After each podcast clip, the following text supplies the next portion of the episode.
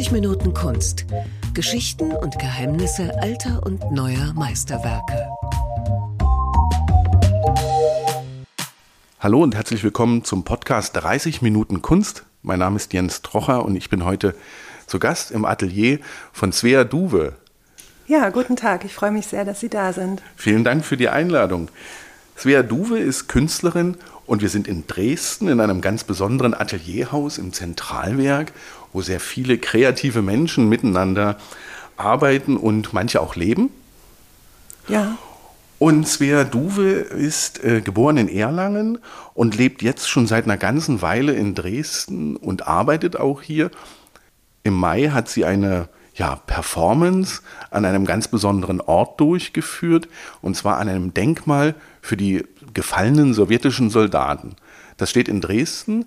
Was, was gab es dort? Wenn Sie das kurz beschreiben wollten, man hat ähm, am Anfang so ein bisschen ist man reingezogen worden durch Geräusche. Hm. Also es gibt ja zwei Teile der Arbeit. Vielleicht noch mal ganz kurz zu dem Ort, weil ich denke, dass das ganz wesentlich ist. Es handelt sich um das erste ähm, sowjetische Ehrenmal, das auf deutschem Boden errichtet wurde nach dem Zweiten Weltkrieg, also nach der Kapitulation der Deutschen oder der Befreiung Europas vom Nationalsozialismus. Und das ist ein Ehrenmal zu Ehren der fünften Gardearmee, also einer sowjetischen Armeeeinheit, die eben in dem Krieg 41 bis 45 dafür gesorgt hat, dass die Nationalsozialisten überwältigt werden.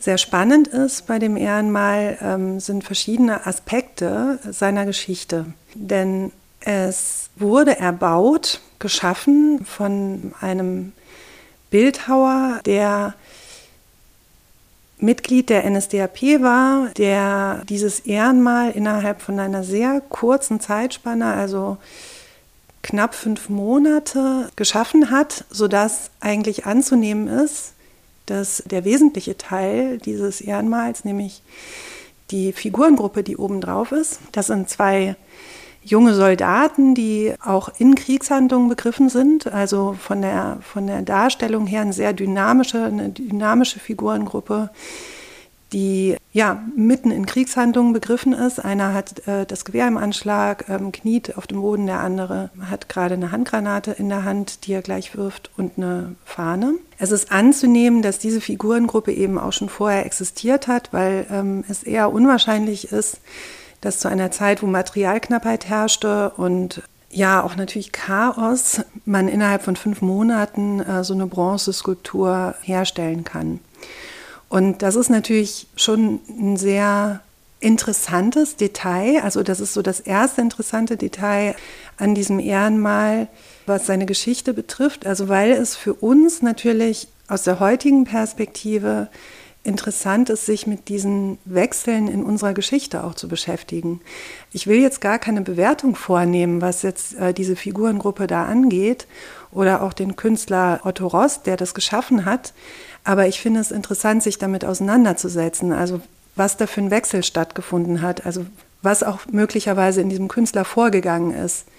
Und der zweite äh, Wechsel, der stattgefunden hat mit diesem Ehrenmal, ist, dass es umgesetzt worden ist und zwar ziemlich direkt nach der Wende. Also ähm, es gab die Wende und es gab sogleich den Wunsch, dieses Ehrenmal aus dem Zentrum der Stadt umzusetzen. Das äh, stand vormals am Albertplatz und auch interessanterweise auf einem Fundament eines Brunnens von Dietz, der im Krieg zerstört worden war. Und auf dieses Fundament hat man dieses Ehrenmal gesetzt, das auch eine große Rolle gespielt hat während des Sozialismus. Am 8. Mai wurden die sowjetischen Soldaten geehrt äh, mit Kranzniederlegungen, Blumenniederlegungen etc. Genau, und nach der Wende entstand dann aber der Wunsch, dieses Ehrenmal umzusetzen, mit Sicherheit auch, auch damals schon, weil man sich unwohl gefühlt hat mit dieser, man kann sie auch kriegsverherrlichenden Darstellung nennen, die das Ehrenmal präsentiert.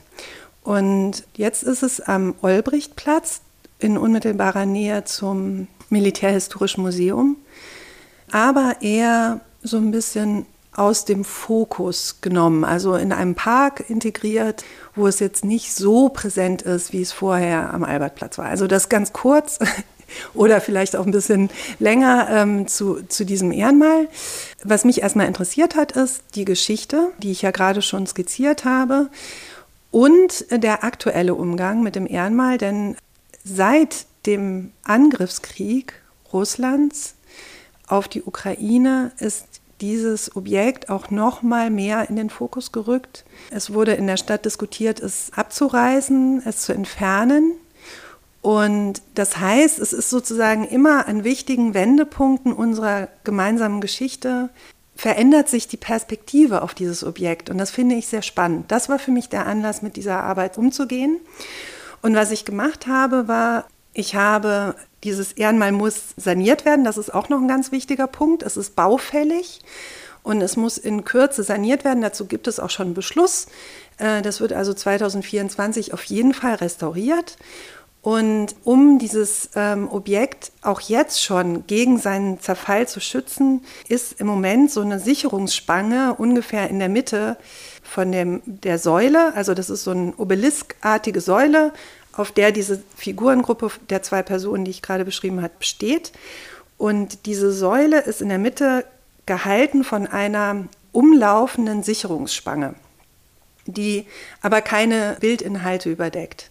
Und diese Sicherungsspange ist angebracht an einem Teil des Sockels, auf dem auf allen vier Seiten der Zeitraum eingraviert ist, 41 bis 45. Und diese Sicherungsspange, als ich die gesehen habe, dachte ich, ja, das ist eigentlich der perfekte Umgang mit diesem Objekt.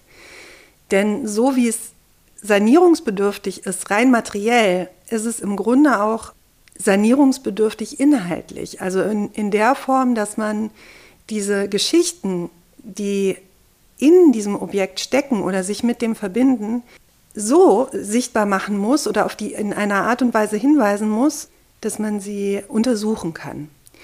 Und ähm, für mich war das ein Anlass, genau darauf hinzuweisen, indem ich an diese Sicherungsspange, ohne sozusagen das Objekt direkt zu berühren oder da irgendwie einzugreifen, drei Textfelder angebracht habe, auf denen in Deutsch, Englisch und Russisch der Satz steht, dieses Gebilde ist fragil. Das ist also ähm, eine Intervention, die auch jetzt im Moment noch zu sehen ist, noch bis zum 4.6., also insgesamt einen Monat jetzt an dem Objekt ist. Und das andere, was Sie jetzt vorhin ansprachen, das ist eine skulpturale Bewegung gewesen und zwar mit vier Personen, die jeweils eine ähm, Soundbox trugen. Und aus dieser Soundbox kamen Herzschläge. Vielleicht muss man das auch nochmal zeitlich so ein bisschen einbinden. Also am 8. Mai habe ich dort äh, in Zusammenarbeit mit dem Kunsthaus Dresden und der, dem Amt für Kultur und Denkmalschutz Dresden eine Veranstaltung gemacht, durchgeführt zum einen, um auf die Installation aufmerksam zu machen, zum anderen, um diese Performance vorzuführen und zum dritten, um zum Gespräch und zur Diskussion einzuladen über diese Intervention, über dieses Objekt. Genau, und die Performance, vier Personen, ähm, die auch noch in einer besonderen Art und Weise gekleidet waren, sind mit einer Soundbox, jeweils eine Soundbox, zu diesem Objekt gegangen und haben sich auf Sockelelemente gestellt, die an der Basis von dem Ehrenmal sind. Also das waren früher Sockelelemente, wo Blumen abgestellt wurden zu besonderen Anlässen und da haben die sich quasi drauf platziert und haben sich so positioniert wie Skulpturen. Also die waren auch so gekleidet, dass sie farblich zu den Bronzefiguren passten haben auch so Kopfbedeckungen aufgehabt, die ein bisschen an diese Bronzefiguren, an, an diese Kriegshelme erinnerten, aber eher Schutzhelme waren. Genau, und dann haben die die Boxen quasi gehalten, sehr still gehalten und sich und nur einmal einen Positionswechsel vorgenommen. Also sind wirklich zu Skulpturen geworden und aus den Boxen kamen Herzschläge, die erst sehr viel ruhiger wurden und dann sehr viel schneller wurden und sich überlagerten. Und was ich daran sehr spannend fand, war zum einen das Herz als den Motor des Lebens, also als das, was man als erstes, ja, als erstes Signal eigentlich des Lebens äh, steht das Herz. Und das ist etwas, was man eigentlich nie hört, es sei denn, man legt das Ohr an die Brust von jemandem. Und trotzdem schlägt es in allen von uns und verbindet uns dadurch auch. Und das mal laut zu machen, ist schon eine seltsame Übertragung, obwohl es natürlich auch in vielen Musikstücken eine Rolle spielt.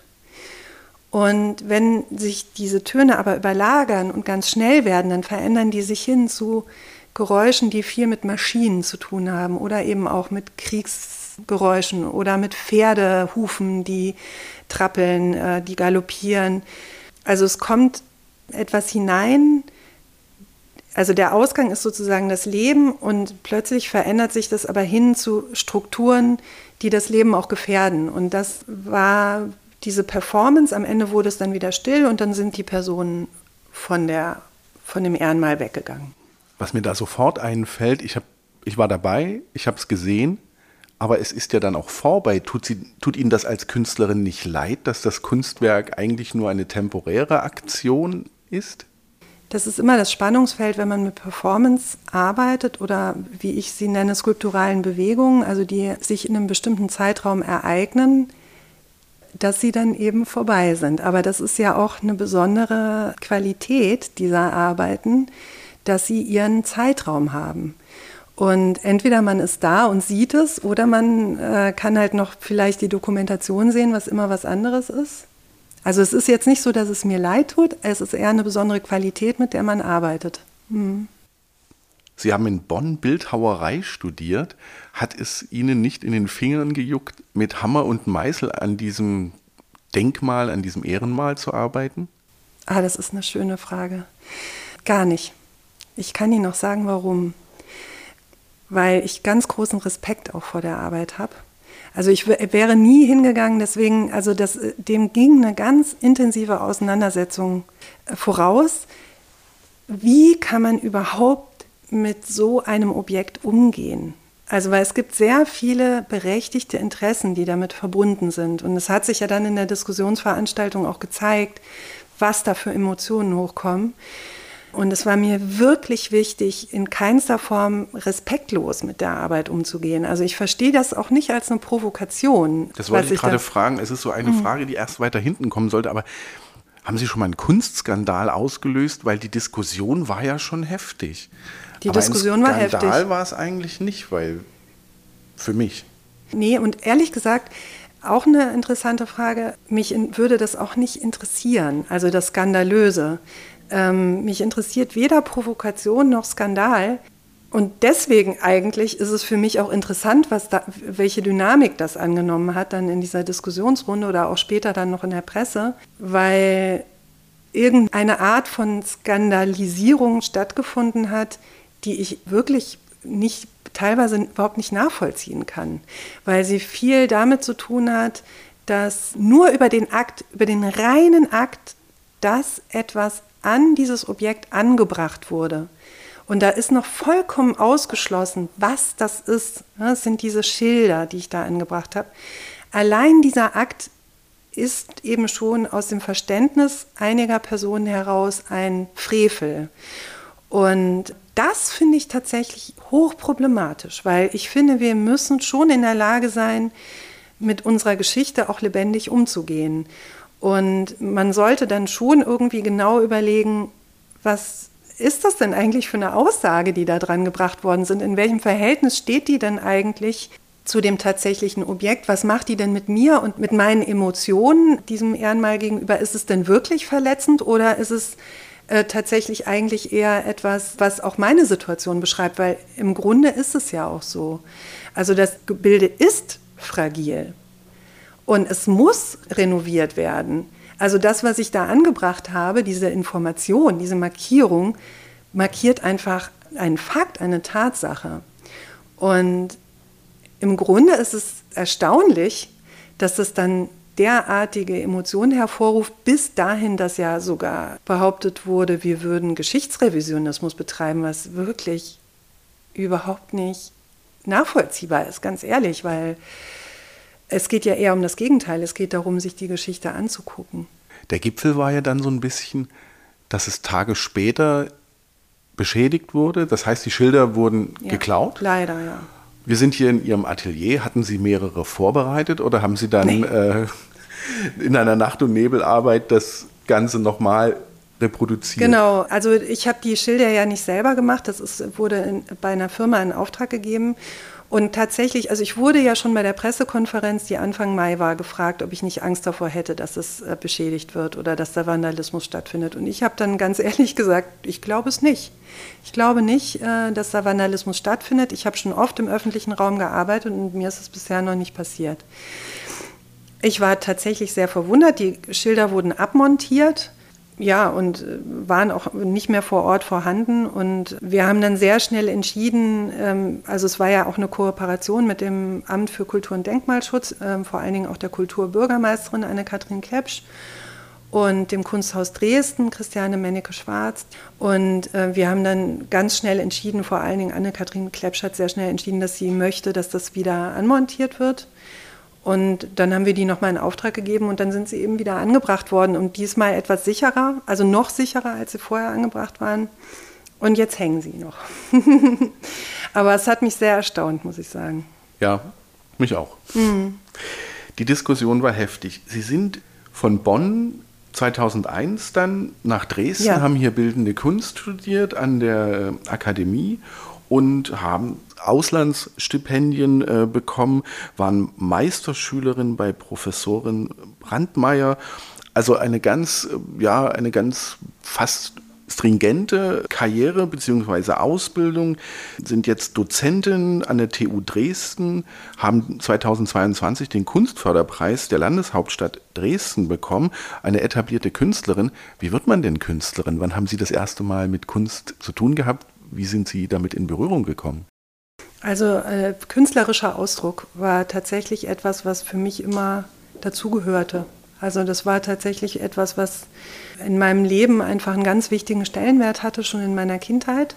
Also ich habe mich immer künstlerisch ausgedrückt und auch zum Beispiel in persönlichen Krisen da eine Form gefunden, auch die zu verarbeiten. Also auch für mich selber so äh, Prozesse zu reflektieren und so weiter. Und auch dieses, selbst dieses Performative, diese, diese Aufführungspraxis, die ich ja immer weiterentwickle, das ist auch etwas, was, womit ich mich schon sehr früh auch beschäftigt habe. Also für mich war das so ein selbstverständlicher Teil meines Lebens. Aber das zum Beruf zu machen, also äh, wirklich sich zuzutrauen, dass man davon leben kann, das hat länger gedauert.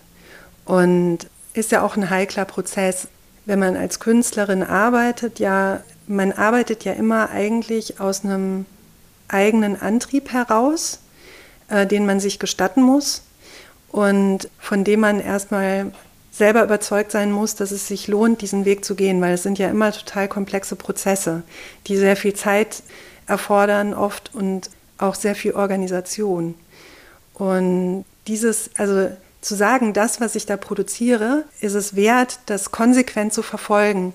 Das war schon ein längerer Entwicklungsprozess. Also es war halt immer da und deswegen war das für mich dann letztlich auch eine richtige Konsequenz zu sagen, ich mache das jetzt voll und ganz und irgendwie löst sich das auch ein. Und können Sie davon leben? Ja. Das funktioniert? Ja, also ich lebe jetzt nicht auf großem Fuß, aber die Arbeiten, mit denen ich ähm, ein regelmäßiges Einkommen erziele, sind ja auch im gestalterischen Bereich. Ich muss nichts sozusagen Fremdes machen, von meiner Profession aus gesehen. Und dann gibt es eben sehr viele Projekte, an denen ich auch arbeite, für die entweder Fördergelder akquiriert werden oder ich wär, bekomme ein Honorar dafür. Ja, so, oder äh, gelegentlich verkaufe ich ja auch mal Arbeiten.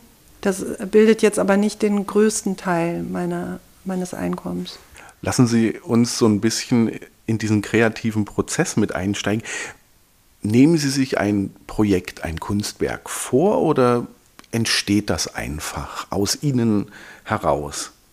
Oder entsteht das auch bei der Arbeit? Das entsteht bei der Arbeit. Das ist so eine Mischung, ehrlich gesagt. Ich kann es gar nicht so richtig auseinander äh, dividieren.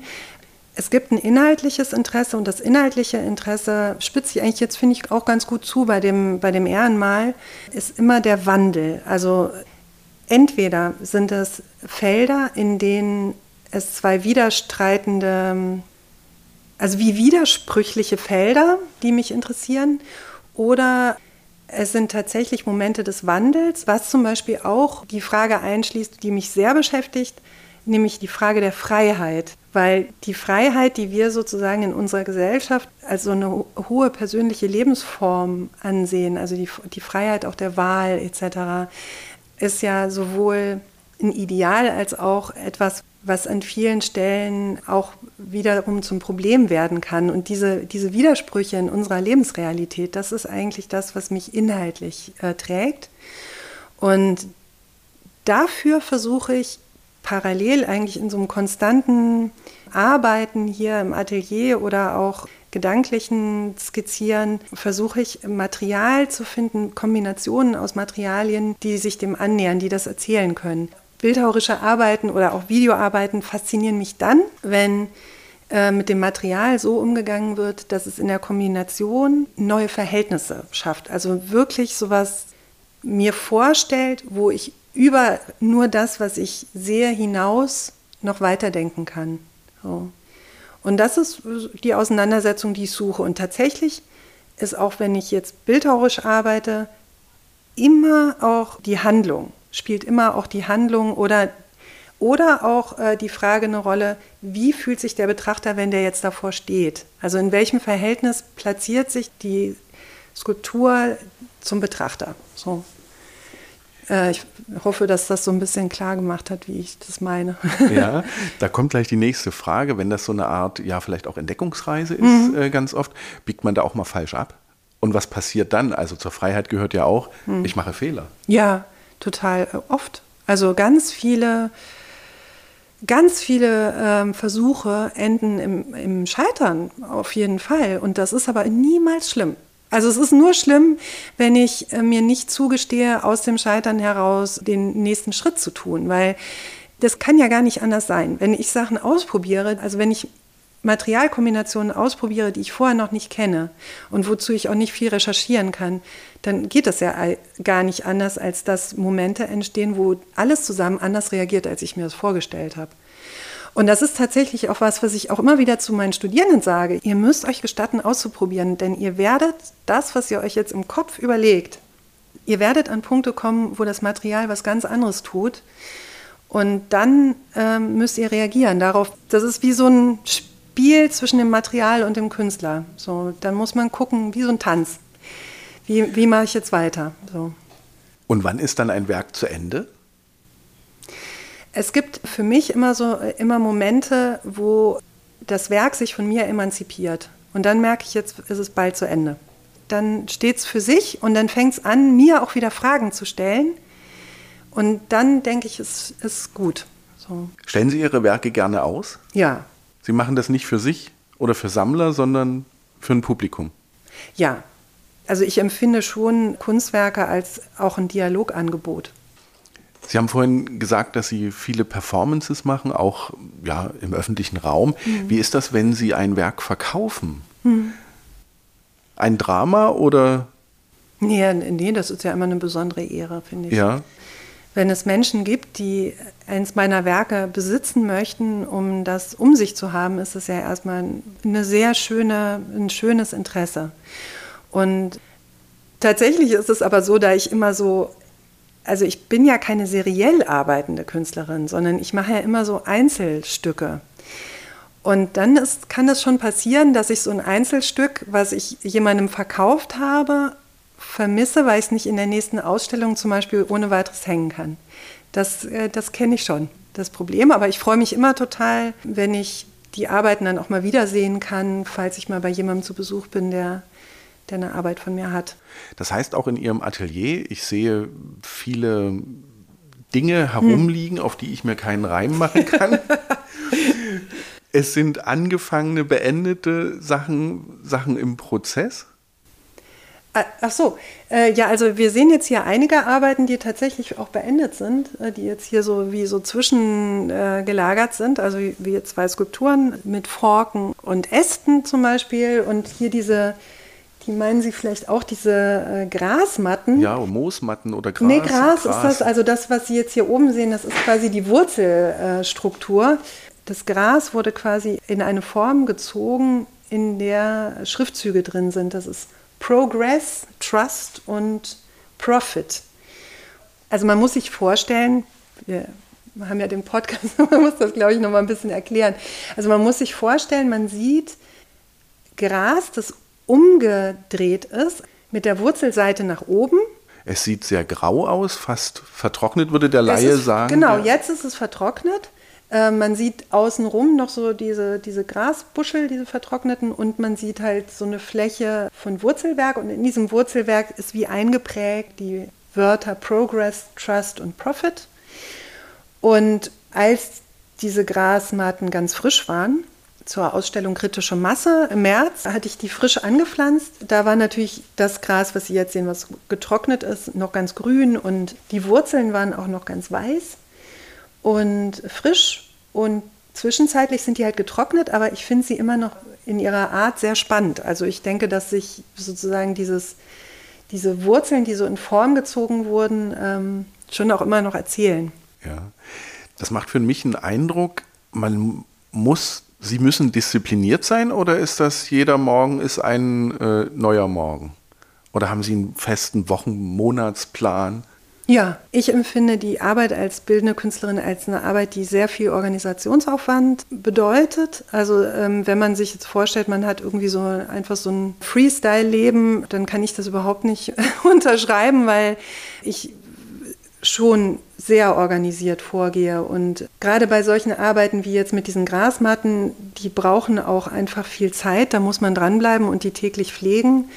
Und eigentlich alles, also alle künstlerischen Prozesse brauchen sehr viel Zeit. Und ähm, ja, auch Vorbereitungs- und Nachbereitungsarbeit. Also Vorbereitungsarbeit in der Form, dass man zum Beispiel Projektgelder akquiriert oder Recherche betreibt oder ja auch Kooperationspartner sucht und findet.